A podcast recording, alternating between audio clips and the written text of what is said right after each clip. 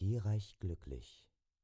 Sie hören den Podcast von Malkiel Ruven Dietrich, Energielife Coach, Astrologe und Medium in der siebten Generation.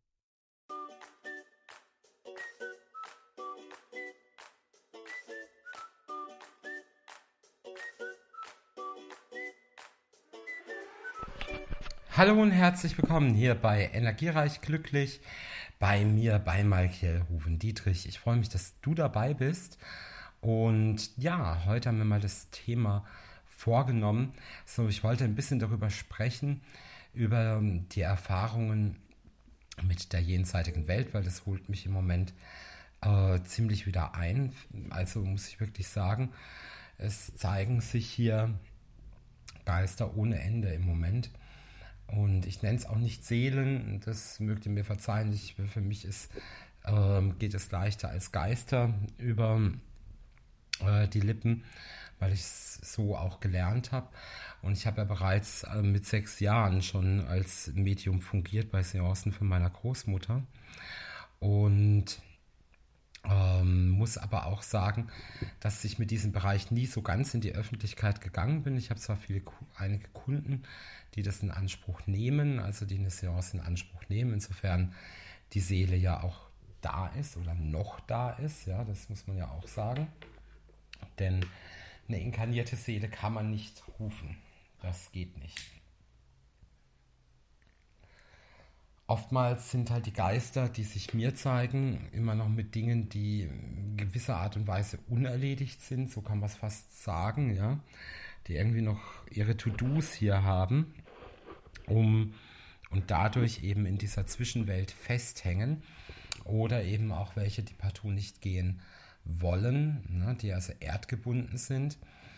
Und natürlich kann man auch versuchen, eben nicht inkarnierte ähm, Seelen zu rufen oder eben Geister im Jenseits äh, zu rufen oder mit denen auch zu sprechen.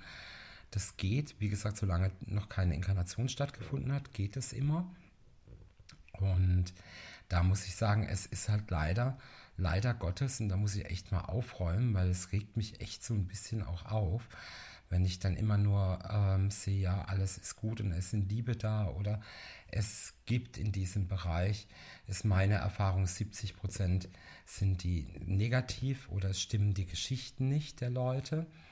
Also, oder es steckt ein ganz anderer ähm, Grund dahinter, warum die jetzt ein Jenseitsgespräch haben wollen, weil sie vielleicht ein Testament vermissen, weil sie vielleicht wissen wollen, ob irgendwo noch Geld versteckt ist. Das sind die meisten Motive.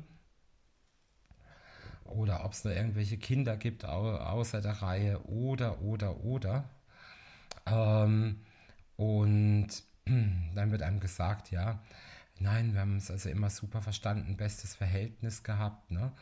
Und dann kommt der Geist und erstmal mit sehr viel Wut, sehr viel Hass, sehr viel Aggression an. Und das geht ja alles durch mich durch in diesem Falle. Ja, oder äh, wenn ich es dann halt übersetzen, also übersetzen soll, dann ist es eben an diesem Punkt immer so ein bisschen, ähm, ja, muss man gucken, dass man ein bisschen diplomatisch bleibt. Ja, ich kann dir auch nicht, ich sehe dir auch nur verschwommen oder würde vielleicht fast sagen pixig, nee, es ist eher verschwommen. Also ich kann jetzt nicht ganz klar irgendwelche Feinheiten im Gesicht sehen. Das mögen andere Medien können. Dafür kann ich die Sprache sehr, ähm, kann ich sehr gut eben die Sprache übersetzen oder eben mit, mit denen sprechen.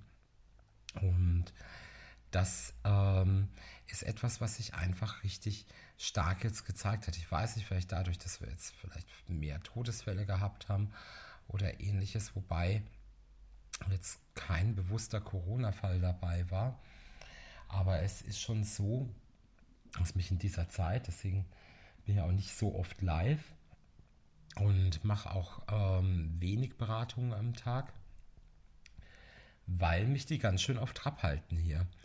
Ähm, aber ich kann auch nicht, wenn jemand ein Anliegen hat, ähm, also denjenigen verweisen, weil das sind echt hilflose, manchmal ist da eine ganz große Hilflosigkeit dabei und